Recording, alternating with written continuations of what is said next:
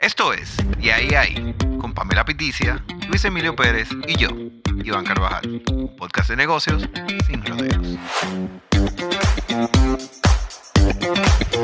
Hello, mi gente, ¿cómo están? Bienvenidos otra vez a su podcast de Ahí Ahí, un podcast de negocios sin rodeos. Y el día de hoy estamos con un invitado súper especial, como todos los que vienen aquí.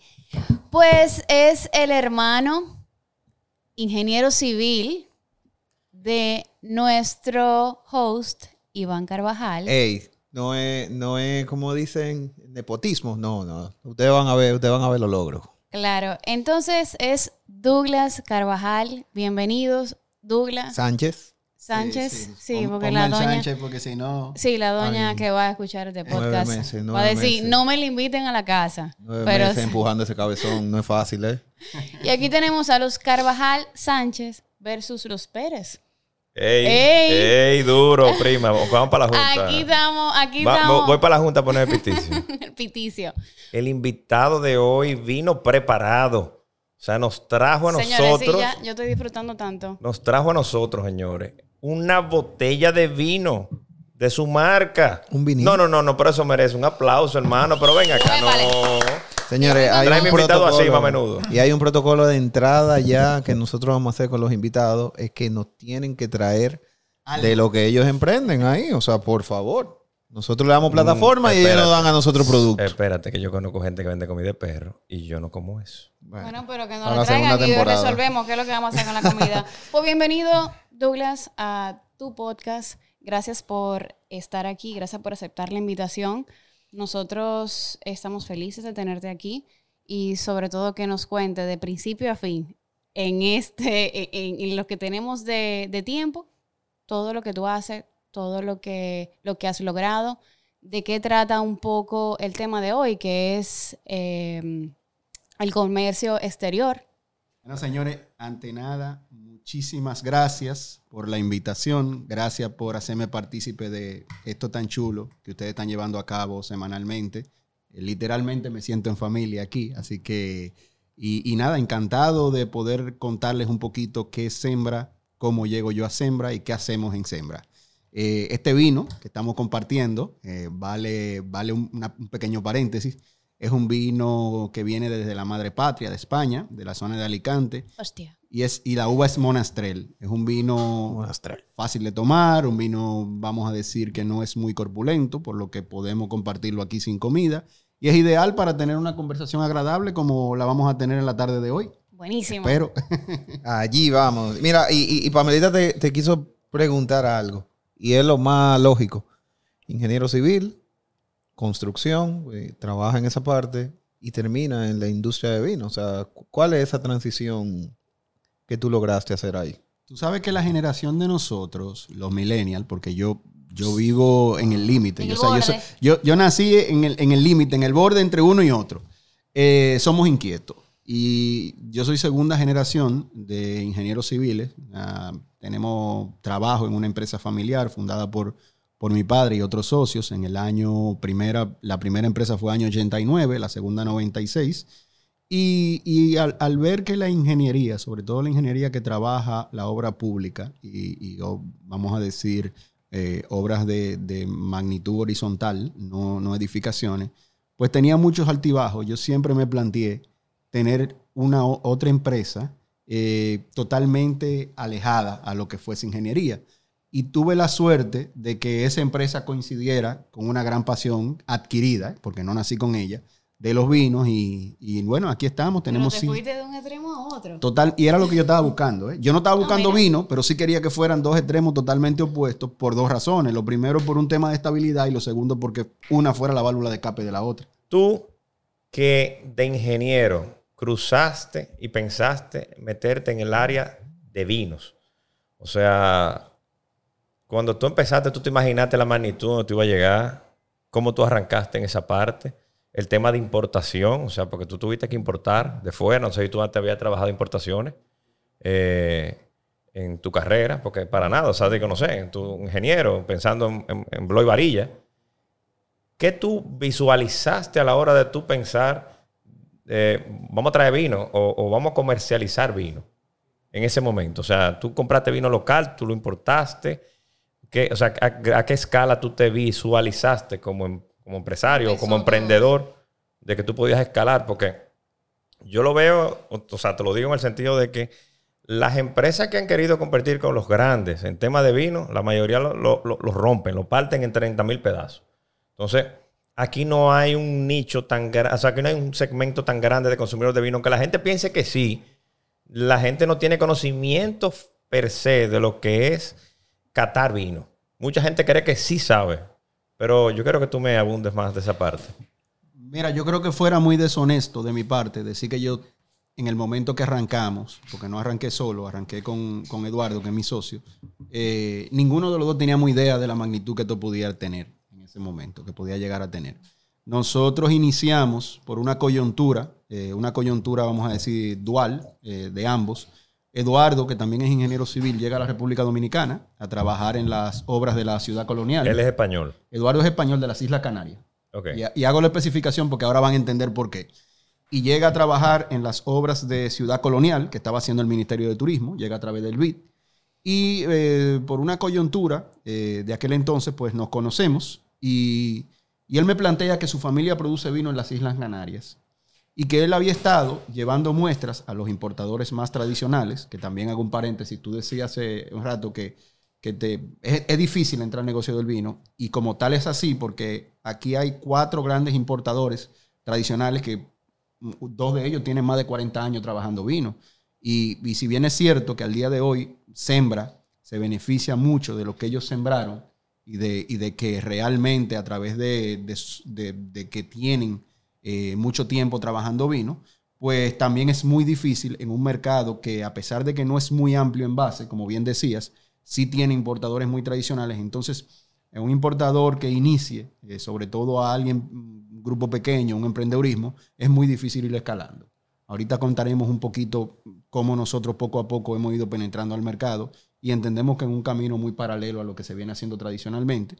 Entonces, en ese sentido, Eduardo me comenta que se había acercado a los importadores tradicionales para, para ofrecerles el vino de su familia, vino de una zona totalmente desconocida, incluso en Europa, en muchas partes de Europa, que es las Islas Canarias, y no había tenido respuesta. En ese sentido, yo le planteo mi, mi inquietud de que hace tiempo estaba buscando un negocio en el cual emprender totalmente alejado de la ingeniería. Comenzamos a hablar y, básicamente tuvimos ahí un, un punto de convergencia en esas conversaciones que tuvimos y le dimos forma y, y comenzamos a importar. Teníamos tan poco conocimiento de, de la magnitud del negocio, de cómo funcionaba, que la primera importación la comenzamos a gestionar y todavía no teníamos ni registro de marca, ni registro. De o sea, extranjero, o sea, de- No, todo no. fue, todo U- u- fue. Ustedes están conscientes, me imagino yo, en esa época. ¿Hace cuánto fue eso? Eso fue en el año 2014, febrero de 2014. Eso fue los otros días. Tenemos un poquito más de siete años. Digo, es mucho y es valioso. O sea, ustedes son bien reconocidos a nivel nacional, pero te digo, ustedes son unos guapos.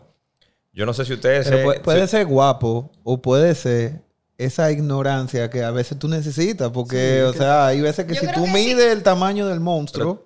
Tú sabes toda la gente que yo he visto. tú sabes toda la gente que yo he visto que ha traído vinos, aceite de oliva. El aceite de oliva quizá un poco, quizá más fácil, pero el vino, la gente apuesta mucho porque dice, ah, fulano, está restaurante, comercializa. O sea, tus inicios, en ese sentido. Cuando tú arrancaste a hacer esa importación, normalmente tú vas a aduana, tú che- chequeas las importaciones que están entrando del producto. Yo no sé si te fijaste en eso porque todo es público. Y a la hora de tú traerlo, tu competencia te va viendo, pero tú eras chiquito. O sea, ¿cómo tú arrancaste? ¿Cuál era tu mercado en ese sentido? Sí, y, ahí yo quisiera eh, tocar eso. O sea, antes de entrar a la parte de, de conocer el mercado, ese, ese día a día de, de las operaciones, porque tú mismo lo dijiste, y, y difícil es que una gente tenga una marca local y venda su marca local, como puede existir, pero tú lo dijiste, importador de vino. Y, y de ese es básicamente el tema, de que, de que vamos a hablar hoy de, de comercio exterior, principalmente la parte de importación. ¿Cuál es ese, ese día a día y cuál es ese, cómo tú le das el tracking a esa parte, el, el tamaño que, que dice Luis Emilio del mercado, donde en aduana sí no, y, no- y normalmente cuando tú haces una importación, y más, no sé si fue, imagino que en barco primero, tú tienes que traer un, un volumen, tú tienes que traer un X cantidad de volumen. O sea, ¿qué tú hiciste? O sea, tú tenías ese mercado contemplado, porque un supermercado no te va a entrar de un producto de inicio, así, de que, que ven, por más relaciones que tú tengas, y más que cada supermercado importa su marca. Ok, Douglas, así. ¿Es difícil importar? En aquel momento más que ahora. Ahora yo entiendo que es mucho más fácil, las herramientas están mucho más claras. eh, tú O tienes, ya tú sabes tienes el. SIGA, que es el sistema eh, integrado de gestión aduanal, en el que tú le das seguimiento absolutamente a todo.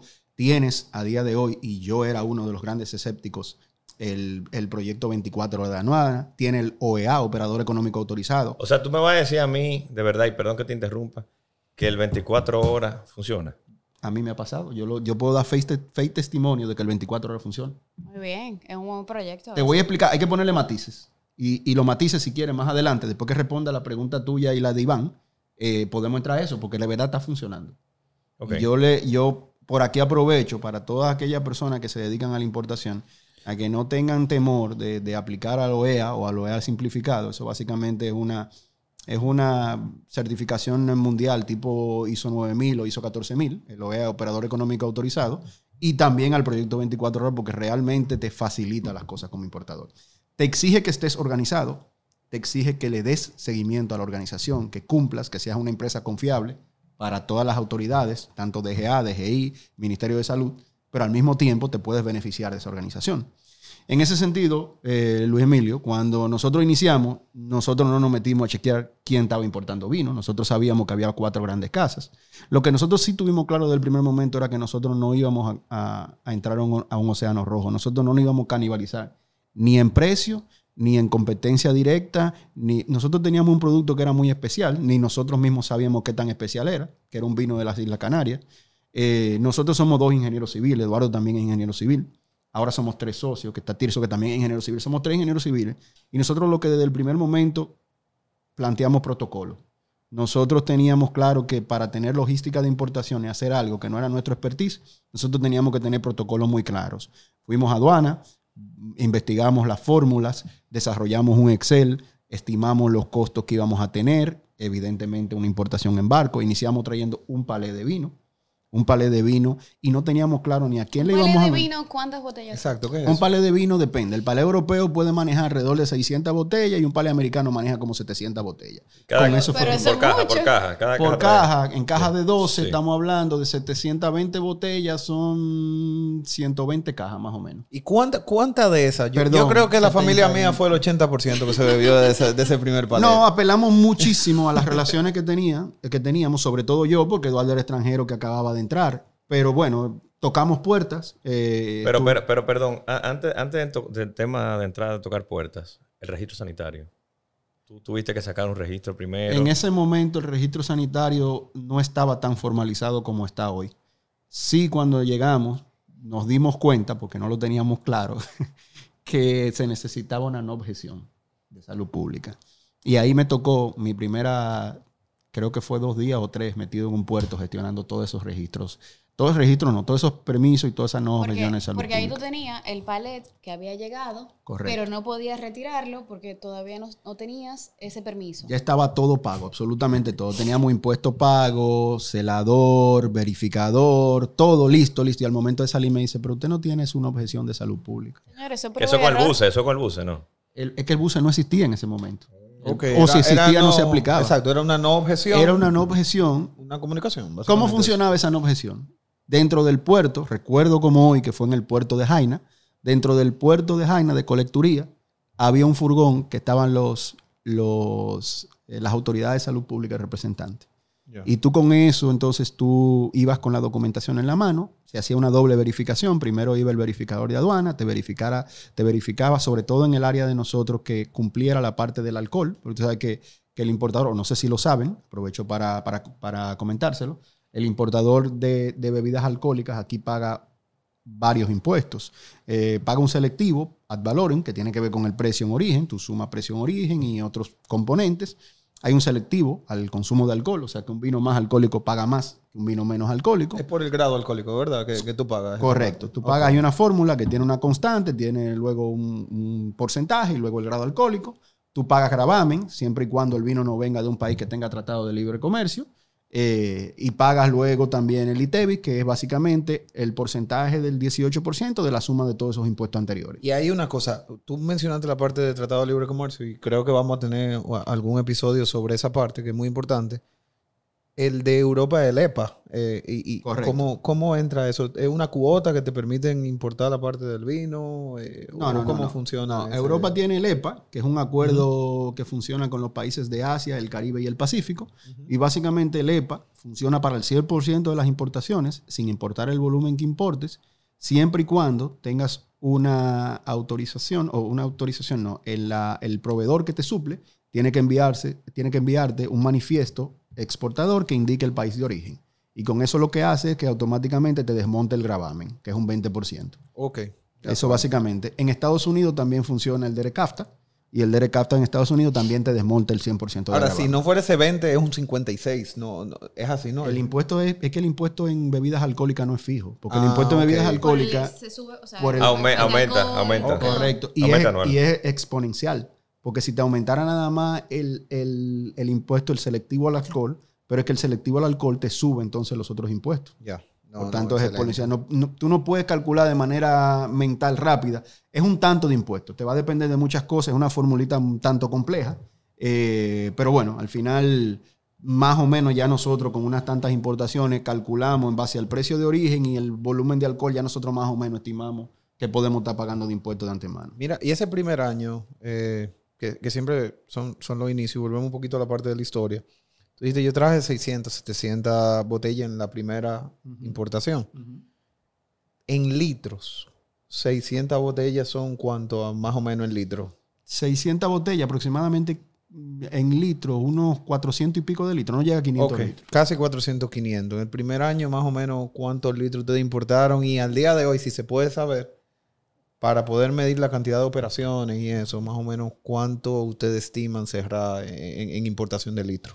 El primer año nosotros importamos dos mil y pico de litros. No, no creo que hayamos llegado a 2.500, porque fueron 2.800 botellas. En litros esos son como dos mil y pico de litros. Ese fue el primer año de nosotros. El primer año de nosotros no fue completo, porque nosotros medimos año calendario y fue desde febrero Febrero. hasta diciembre. Ese primer año para nosotros fue un año muy bonito, porque fue un año lleno de retos. Nosotros eh, tocamos muchas puertas, nos dimos cuenta que nosotros teníamos dos opciones. Lo primero que nos dimos cuenta es que el vino, la gente no sabía ni tenía concepto de que en las Islas Canarias se hacía vino. Pensaron que las Islas Canarias era una isla a, la, que la gente podía, sobre todo los europeos, iban de vacaciones. Y, tuvimos la oportunidad de- de entender. Yo, yo la verdad no lo sabía. Sí, no, no, es normal. Mira, muchos restaurantes, dueños de restaurantes, incluso españoles, ellos mismos no sabían que el vino canario se estaba exportando. Sí sabían que se hacía, pero pensaban que era un vino para consumo local. O sea, no sabía que se estaba importando. Y, y- y para nosotros fue muy bonito porque eso nos obligó a acompañar nuestra visita con un discurso que todavía a día de hoy es una de nuestras grandes fortalezas. Nosotros el storytelling, eh, tenía la oportunidad de hablar con Luis Emilio antes de, de iniciar y le comentaba, nos, nos, eso nos marcó dos grandes, eh, eh, vamos a decir, caminos por el cual todavía nosotros transitamos. El tema de poder explicarle a las personas qué tienes en la botella, de dónde viene, por qué el vino sabe de esa manera, por qué ese vino tiene ese aroma, por qué ese vino tiene esas características, y es el tema del terroir. Estamos hablando de que en 2014 la gente no sabía o no conocía el concepto de terroir, salvo esos wine freak que se pasaba leyendo todo el tiempo. Ah, yo no sé ahora en el Ah, 2021. Ahora te explico. Mira, el, consejo, el concepto de terroir es básicamente sentido de pertenencia. Es todo aquello que influye para que un vino eh, sepa, tenga el sabor o tenga un aroma de determinado, o sea, que sepa la zona de donde viene. El concepto de terroir tiene que ver con el clima, con la pluviometría, con la cantidad de horas de sol que recibe al año, con la inclinación topográfica, con la orientación al sol. Por ejemplo, dos viñedos, uno que esté orientado al norte y otro al sur en Francia, va, va, va a tener un resultado de uvas con un nivel de maduración diferente y por tanto un resultado en botella totalmente distinto. Y todo eso a nosotros nos sirvió primero para formarnos. Nosotros a día de hoy somos sommelier internacional, formado en el Court Master Sommelier. Eh, ¡Qué lujo! Y me sirvieron una, una copita de vino aquí. Bueno. Y eso nos sirvió, y segundo, para saber que, que aquí en República Dominicana, nosotros, la generación que venía subiendo, y sobre todo una generación también un poquito anterior a nosotros, quería vivir experiencias diferentes. Y eso de vivir experiencia en nuestro segundo año, adelantándome un poquito, nos llevó a hacer 56 cenas maridaje. Para nosotros poder, ya, ya no solamente teníamos el segundo año los vinos canarios, ya teníamos los vinos canarios y teníamos una segunda bodega que era Borsado. Yo quiero una cena también. Yo lo Y- quiero todo. Y tuvimos la, entendimos que la forma de dar a conocer nuestro producto no era eh, entrando a competir a un supermercado porque no nos daban, no nos Era la punto de venta, ¿no? Era, es era, estrategia. era haciendo que la gente viviera experiencia y que nos llenaran al final de la cena de María una listica de pedidos y nosotros tener contacto directo con ellos y nosotros eh, lo contactaban. Y imagínate que la empresa éramos dos personas y que nosotros dos teníamos nuestro trabajo. O sea, fue un esfuerzo titánico de un segundo año que la verdad es que estábamos de lunes a lunes entre cena maridaje, degustaciones, metido dando, nosotros mismos contratábamos promotora y nosotros mismos llevábamos todo y le explicábamos a la promotora qué era lo que tenía que decir y normalmente nosotros le dábamos vuelta y le explicábamos a un cliente, mire, tal cliente le dejó una tarjetita que lo llame, que le gustó esto y nosotros mismos llamando. O sea, fue un trabajo titánico de ese segundo año. Y, y en volumen esa parte, en segundo año, y en el ya en el sexto, ustedes están en el sexto. Más o En menos. El ¿qué? volumen del segundo año en litros fue alrededor de 6 mil litros. Nosotros crecimos tres veces más o menos en el segundo año. Y me preguntaste de este año, las Más o menos, estimaciones de este año, nosotros entendemos que podemos llegar al final de año alrededor de, de 75 mil litros, más o menos. Pero una inversión, fíjate, una inversión en 30 marketing. 35 veces el crecimiento. Entonces empezaste en, con en ¿cuánto? seis ¿Cuál- cuál años. fue el ¿eh? número? No, pero fíjate algo. Dos, eh, 600, De no, seis- 400. 400 litros. Y en ah, 6 años a 75 mil, Wow. señor. No, no. Es un eh, es, un- incre- es- es algo impresionante. Pero fíjate que fue una inversión bastante en marketing de parte de ellos y de parte de la estrategia que tuvieron. Porque tú no haces nada, corrígeme Douglas, colocando, como lo dijo él tal cual ahorita, en el tray, vinos en una góndola y pensando de que porque tú pones un precio bajo se te va a vender. Los supermercados número uno le dan salida a sus propias marcas. Y el consumidor que va al supermercado y no conoce el producto, ese producto se va a llenar de polvo, no sale. Y de verdad que yo elogio esa parte de que ustedes se fajaron a trabajar esa marca per se. Y óyeme, el, el- el fruto está increíble. Ahora, tú cuando iniciaste con eso, eh, dándole para atrás de nuevo al, al- al- al inicio de cuando ustedes importaron ese lote, ustedes trajeron una sola marca, o ustedes trajeron un mix. Nosotros trajimos una sola bodega y dentro de esa bodega teníamos tres etiquetas diferentes. Teníamos un blanco, un vino blanco, poquita cantidad, recuerdo que era como un 25% de la paleta, un tinto que tenía como el 60% de la paleta y teníamos un blanco afrutado que trajimos, fue lo que menos trajimos, no llegaba un 15% de la paleta y fue el que más rápido se vendió. Por ahí ustedes supieron obviamente cuál era el punto de lance. Sí, sabíamos que, primeramente, sabíamos que el vino que tenía un poco más de azúcar residual resultaba más atractivo, sobre todo para los paladares. Ay, gracias. Para los paladares que no, no eran tan acostumbrados a, a consumir vino. Y también supimos que este mercado, independientemente de todo, a productos de calidades, vamos a decir, similares, tú tenías un, un price point que no podía pasar. Y nosotros con los vinos que estábamos trayendo en principio, habíamos pasado el, el price point de restaurante y supermercado y estábamos en el price point de venta directa. Y con el otro vino, el, más afrutadito, quedábamos dentro del, del price point de restaurante y supermercado. Y eh, como tocábamos toda la puerta al mismo tiempo sin saber segmentar muy bien en ese momento, pues nos dimos cuenta que ese se vendía más rápido.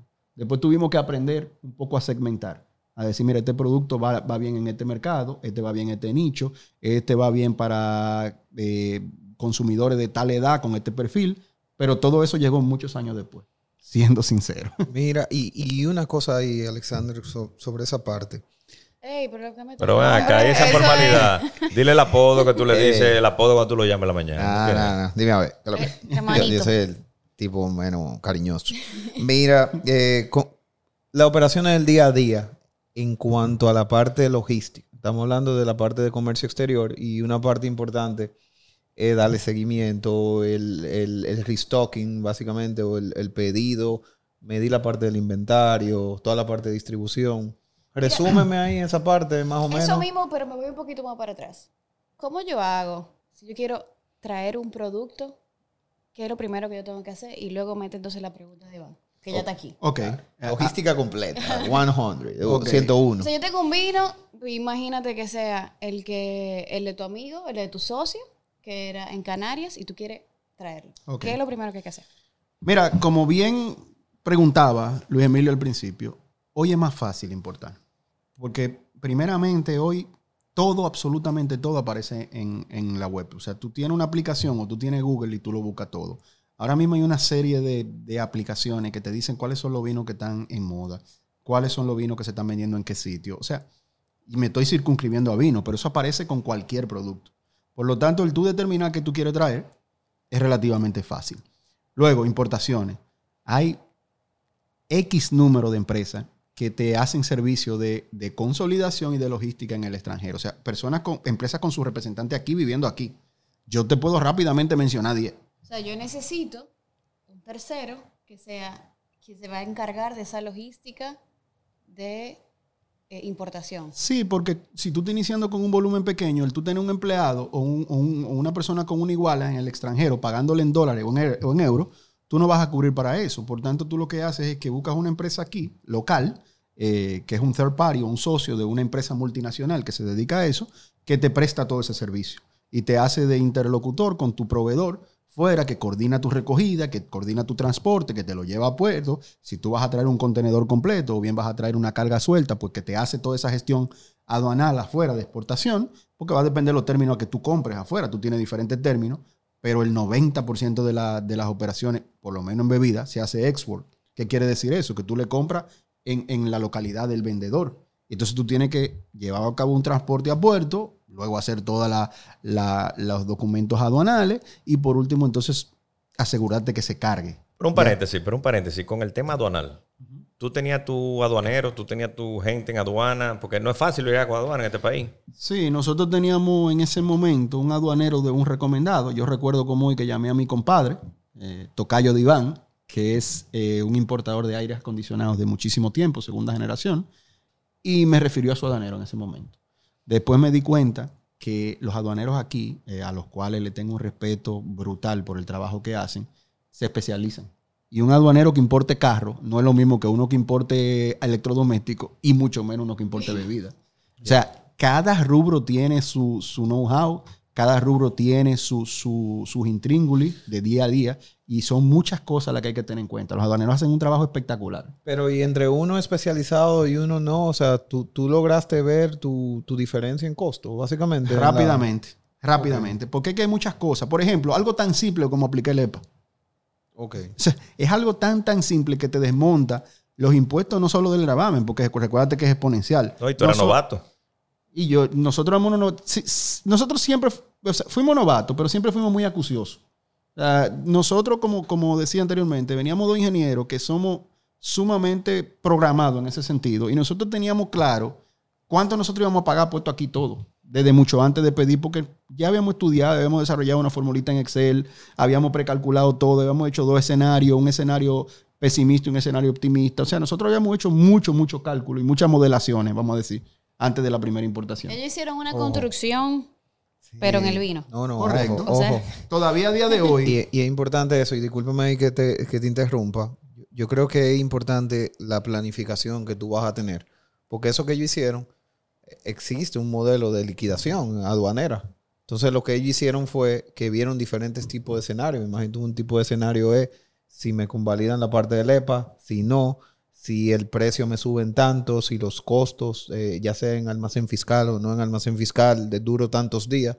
Y eso es lo que te permite a ti poder tener una planificación de cuántos son los recursos, porque recuérdense algo, posiblemente los recursos eran apalancados, o sea, que si tú tomaste línea de crédito o le tomaste dinero a Friends and Family, que, que es lo normal, y que sé que pasó eso en, es- en este proceso, me consta. Y, pero sí, pero eso fue a partir que- de la primera. La primera importación fue a pulmón. Sí, bueno. Ya cuando nos tocó reponer fue que comenzamos a tocar puertas. Porque ahí también nos dimos cuenta. Ese es el, es el punto. Ah. El problema no es el principio. No, al principio aparecen los cuartos rápidos. Cuando nos tocó reponer la primera importación fue que nos dimos cuenta. Ah, pero nosotros el producto se nos está acabando. Y yo me imagino que Y- tú vendiste mucha consignación. Mucho. Esa, esa primera importación fue el 90% colocado a consignación. Y cuando tú vendas, me pagas. Y era consignación. Y consignación y te facturo al contado. Y, esa factura al contado se iban a 90 días tranquilamente. Porque nosotros no podíamos forzar. O sea, no nos podemos dar el lujo que tú te das ya después que tiene posicionamiento, que tú dices, no, no, espérate, tú necesitas mi producto porque mi producto tú lo tienes en carta y ya tú has creado una clientela que te lo pide. Vamos, vamos los dos, vamos a sacrificar un chin. O sea, yo te aguanto unos días, pero no, no te me atrase tanto. En ese momento, te estaban haciendo un favor de tener tu vino en carta. Y tú ahí tenías que ser flexible. Y cuando nos tocó reponer, nos dimos cuenta, ven acá, pero tenemos que reponer y no hemos cobrado la mayor parte de paley. Hay que pagar allí, es hay que el pagar. grandísimo problema en todo lo que es así. Entonces hubo que arrancar a tocar puertas. Y, y la verdad es que fue bien divertido porque el tú explicarle a la gente que te estaba yendo bien, pero que tú no tenías dinero para hacer, no era fácil de entender. No era fácil. yo, yo, te, puedo- yo, yo sé lo que tú dices. Sí, sí, sí. Y, y esa operación entonces tú dices que lo traje, eh, en la parte del restock ya lo tomaste, o sea que la parte de, de volver a pedir, normalmente ya ahí tú vas midiendo la rotación que tiene en inventario y también tú... Perdón que te interrumpa. Ajá. En ese momento es súper difícil medir tu rotación de inventario porque es que tú eres tan pequeñito. es incierto. Es, es muy incierto porque un pedido, un pedido te descoloca totalmente. Un pedido grande te hace el tú pedir en Y, base a ese y pedido cuando grande, te llega Navidad. Y Navidad, mira, nos dimos cuenta en ese momento. Nosotros venimos los dos de un negocio totalmente diferente a un negocio de producto. Este tipo de negocio es estacional. Entre octubre y diciembre, este tipo de empresa factura entre un 35 y un 40% del año. O sea, tú en tres meses factura casi la mitad del año. O sea que si tú no te has toqueado con tiempo suficiente, porque el producto tú no lo tienes aquí en Dominicana, ni cerca, lo tienes en Europa, tú perdiste la oportunidad de poder hacer la rentabilidad y el año. Es correcto. Y antes de nosotros dar algunos de los puntos de las conclusiones que nosotros hemos visto, porque hemos visto muchos temas importantes, yo creo que vale resaltar que a donde ustedes han llegado, que han llegado mucho, y se lo digo que si se lo dice un hermano es porque realmente los resultados están ahí, porque es el último que siempre Y, se monta y en está, esto. y está Manito, muy, pero y te- está muy orgulloso de Eh, ti. es Pero así, que- pero, pero- eso lo dicen ustedes en Pero esa tiene, parte. tiene un club de vino. ¿Tú crees que.? Pero venga acá. El tipo papá. es duro. Pero yo me atrevería a pensar que esa gente donde se ha posicionado es por transmitir ese storytelling. Y yo quisiera que nosotros nos aventuremos ahora mismo a que tú nos lleven ese storytelling con este vinito, por lo menos nosotros, y a darle un poquito de envidia a la audiencia de qué es lo que estamos probando y, a qué se siente eso. Bueno, vam- vamos arriba, vamos a intentarlo. Mira, nosotros, no, ¿por qué trajimos este vino? Vamos a este vino. Este vino primero es un vino de España. Nosotros, cuando decidimos incorporar este vino, es de la zona de Alicante. Alicante es una zona eh, que no es tradicionalmente conocida. Eh, produce la uva Monastrell. Monastrell es mucho más famosa y conocida mundialmente por ser producida en Jumilla, que está entre, vamos a decir, entre Valencia y Murcia. Es una zona de un clima eh, un poquito más agresivo, más caliente, por lo tanto da una uva que madura más y produce vino con más cuerpo, con, con- con más volumen alcohólico y sobre todo con más, más, más densidad en el paladar. ¿A nosotros qué queríamos? Nosotros queríamos trabajar una monastrel más fresca, una monastrel de tierra, una monastrel de parcela y una monastrel que, que nos dijera que no todos los vinos tienen que ser agresivos, voluptuosos, que podía, nosotros queríamos una monastrel más elegante. En ese sentido, pues nos acercamos, hicimos una cata de diferentes monastrel y nos, nos cautivó este monastrel de Alicante. ¿Qué tenemos aquí? Mira, tenemos un vino tinto, evidentemente, pero es un vino tinto fresco, es un vino tinto que te, tú, tú lo llevas al paladar y no te parece agresivo. Llévenlo, llévenlo al paladar. Lo- Vamos, a- vamos, vamos a un sip. Un sip. Un, un pequeño sorbo. La verdad que, mira, los taninos, primeramente, es un vino que tiene presencia, o sea, tiene tanino. Los taninos es esa sensación de astringencia en el paladar. Básicamente, en buen dominicano, de manchosidad. Eso que te puede secar el paladar. Tiene tanino, porque realmente lo tiene, sobre todo si Y, le das y- una y buena- la astringencia normalmente es como un corrientazo que te da en la lengua. No, la, no. la- la astringencia es la, es la acidez. La acidez sí Ah, te, provoca más como si fuese un corrientazo, una, una pequeña, una pequeña, un pequeñito calambre. Ok. La astringencia no, la astringencia es esa sensación de que te seca la boca, de que tú necesitas rápidamente, déjame, déjame comer algo con grasa, déjame, déjame nivelar esto con algo de comida. Este vino no tiene ese nivel de, de tanino, ese nivel de astringencia, y sí tiene una muy buena acidez. Es un vino elegante, es un vino que dentro de su categoría, porque estamos hablando de un vino con una, muy, una relación calidad-precio potentísima. Es un vino que cuesta a nivel de tienda, a nivel de, de retail, menos de mil pesos. Y, y con eso, pues al final era lo que nosotros queríamos tener con este producto. O sea, al final, ¿qué tenemos? Vino fresco del sur de España, que no es característico porque el sur de España tiene clima, un clima muy agresivo, Frutal. frutal, bastante Como- frutal. Como no le está gusta al dominicano, eso. Sí, pero fíjate que es frutal, pero es seco. Sí, aquí el azúcar residual que tiene prácticamente nula, que también eso queríamos. Para nosotros es un vino auténtico, porque es muy fácil. Tú, tú disfrazas un vino o con mucha barrica o con mucha azúcar residual. Así todos los vinos van a ser prácticamente estándares. Y realmente no es lo que queremos. Nosotros queremos un vino de esa zona y que sepa la zona de donde viene. Aquí que tú tienes un clima templado en una zona montañosa dentro del sur de España, que también se puede tener. Y ese vino, comparado con otro vino de la misma variedad de la región, pues a nosotros nos da más elegancia, a nosotros nos representa la zona de donde viene, ese clima más templado, más templado, perdón, y sobre todo que tiene una relación calidad-precio potente que para el segmento que nosotros queríamos traer, lo de consumidores, nos valía. Y esa fue la elección que hicimos. Señores, salud. Señores, está buenísimo el vino. Salud. Chin, chin. Chin, chin. Salud. Salud, señor. Antes de pasar ahí, Luigi, ¿qué tú te llevas de, de esto que hemos aprendido? O sea, una cosa que tú Mira, te más, llevas. más de lo aprendido, yo estoy sorprendido de, de la guerra, no guerra, porque no tiene guerra con nadie en el sentido del, del mundo del vino, pero el, el riesgo que él tomó eh, de entrar eh, a competir con los grandes, que son cadenas bastante grandes, importadoras de vino. Y al sol de hoy, óyeme, te felicito lo bien que te ha ido. Y yo no sé, obviamente, en qué posición tú estás a nivel eh, de la competencia tuya, que obviamente es bastante fuerte, pero ustedes tienen unos productos muy buenos, bastante interesantes. Y el cómo tú transformaste todo, bueno, no transformaste, porque tú sigues siendo ingeniero todavía y tú construyes, pero el tú pasar de trabajar con Bloy Varilla a tú meterte en un producto súper, súper difícil de un nicho de mercado y calar. O sea, eso es algo aplaudible. Pero ven acá, ¿en qué lugar? Pues yo estoy curioso todavía aquí. Aquí hay grandes casas de vino, pero... O sea, a ti no te han llamado esa casa de vino para decir, tú me estás molestando, mano, tú me estás quitando el mercado. No, si tú supieras que no, yo la verdad es que tengo mucho respeto y muy buena relación con los importadores de vinos más tradicionales. Tengo mucho respeto a su trabajo y como dije anteriormente, y no es un cliché, nosotros a día de hoy nos estamos beneficiando todos los importadores de que ellos abrieran el mercado y de que ellos crearan la base de consumidores de vino hace muchos años. También tenemos muy, muy buena relación con los importadores medios, con los importadores que relativamente iniciamos juntos y que estamos emprendiendo juntos. Hay una, una relación de fraternidad. Eh, Sembra pertenece a la Asociación de Importadores de, de Bebidas, Arriblas, que es una asociación en la que está aglutinada alrededor de 13 o 14 importadores de bebidas alcohólicas, no solo de vinos, de vinos, de cervezas y licores. ¿Y qué posición? Pues yo te diría que nosotros estamos en la parte media. Eh, vamos a decir... Humildemente. ¿eh? No, sí, vamos a decir que dentro de lo grande no llegamos ahí, ni mucho menos. Seríamos los chiquitos, los, los chiquititos de lo grande y quizás de los chiquitos los más grandecitos. Por ahí, por ahí debemos estar ubicados más o menos. Humilde, muchacho. ¿eh? Duro, duro. ¿Y tú, Pamelita, qué te llevas? Bueno, pues me llevo que hay que seguir, hay que seguir ese, esa pasión que uno tiene. Qué bueno que, que emprendiste con este nuevo negocio y te felicito. La verdad que me gustó muchísimo. By the way, el nombre está muy bueno. Y ese claim que tiene de vinos para el alma. Vinos con alma. Vinos con alma me encantó. Me encantó y te felicito. Y, Gracias. y te, te hago una última pregunta. Bueno, no sé si, si Ivancito Sí, sí, tiene sí, sí. algo. No. ¿Qué esperar de, de Sembra eh, en este año y los próximos años?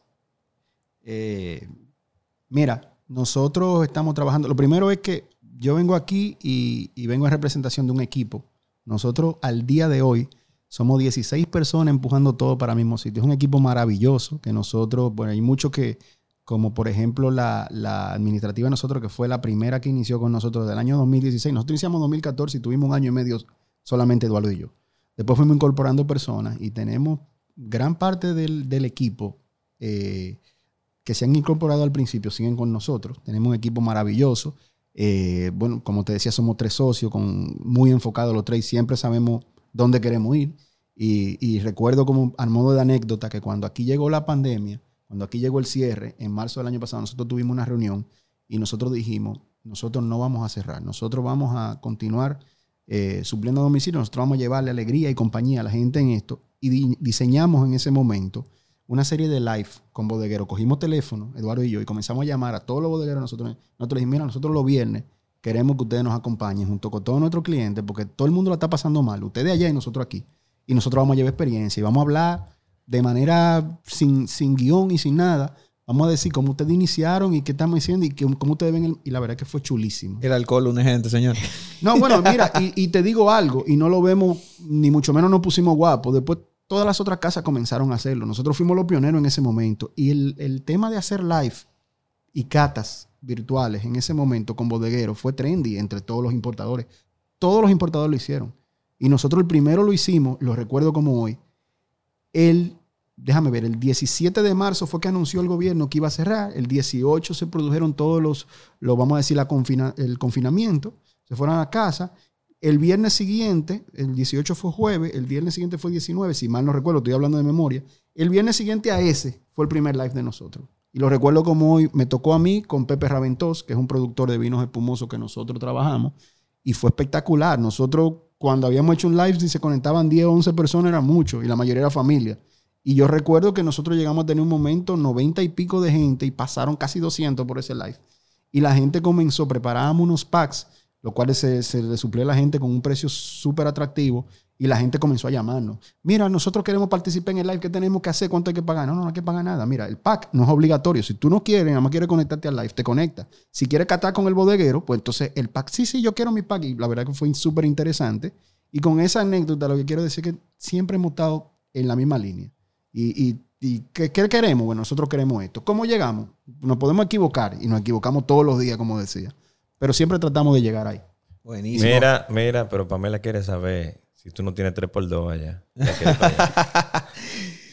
Mira, eso es una estrategia de negocio que nosotros no compartimos al 100%, pero la respetamos. Nosotros sí, eh, Tú porque tienes, no, tú- tú- tú tienes un 2x2.